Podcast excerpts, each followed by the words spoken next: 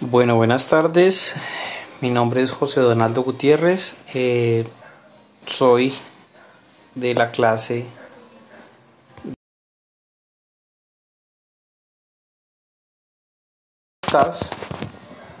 para el parcial número 1. En este podcast vamos a encontrar que hoy hablamos del conflicto y su dimensión de poder, el rango una dinámica en las relaciones de conflicto.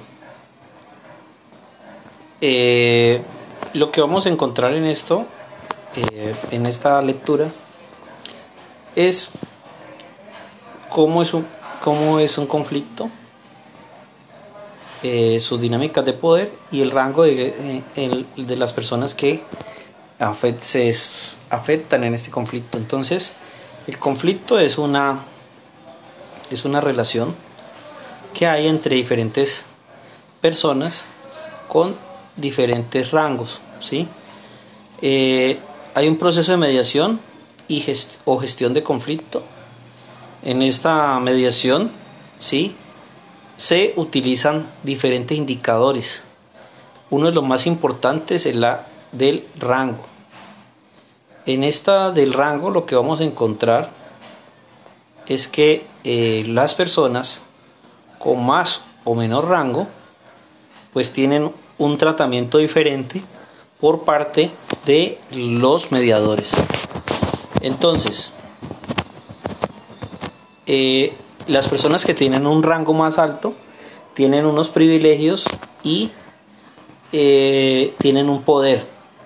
Ese poder lleva a desestabilizar a otras personas que tienen un rango más bajo y tienen menos poder y por consiguiente, por consiguiente menos privilegios. En estas relaciones de poder siempre vamos a encontrar un conflicto. ¿Por qué se encuentra un conflicto? Porque hay personas que por eh, múltiples razones tienen ese poder y tienen esos privilegios. Entonces, por lo menos por el color de piel, por la eh, por ser hombres, eh, por su género, eh, por si no tienen discapacidades o por cierta cantidad de cosas que dentro de esos de esas relaciones de poder podemos encontrar y esto genera un conflicto. En las dinámicas de poder, pues encontramos que no solamente se le atribuyen estas relaciones de poder a las, las, la, donde, de dónde nazca o como sea, sino también a una cosa que es el rango social. Y estos rangos eh, van de las personas que son dentro de una misma sociedad, tienen más o, mayor, o mayores privilegios y poder y menores privilegios y menos poder. Estas personas están dadas como un juego de relaciones y de conflictos. Hay unos rangos y estructuras, entonces en ellas encontramos que hay personas que tienen eh, un rango local y entonces en ese rango local podemos encontrar que eh, estas personas tienen una jerarquía dentro de esto.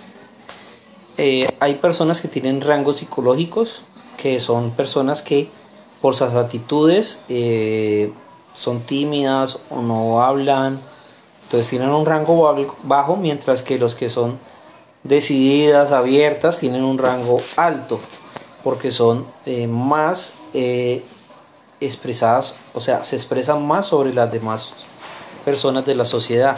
Y hay personas como tal que se ubican dentro de esos rangos, dentro de la sociedad, porque hay personas que casi no hablan o no son un papel fundamental dentro de esta eh, sociedad. También hay rangos espirituales, como son los, las personas que tienen eh, actitudes para, para, una, para una creencia religiosa.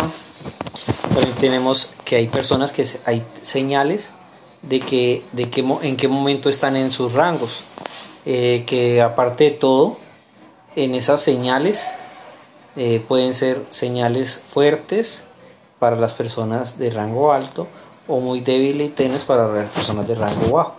Dentro de todo esto, en, esas, en esos conflictos, en esas relaciones, hay personas que pueden obtener una diferencia dentro del mismo conflicto por alzar la voz, por eh, poner, una, poner una, un poder contra el otro y las personas que son las eh, que manejan eso, que son las mediadoras, tienen que estar muy atentas a todos esos cambios en esa, en esa, eh, en esa mediación con el manejo de la medición de estos rangos.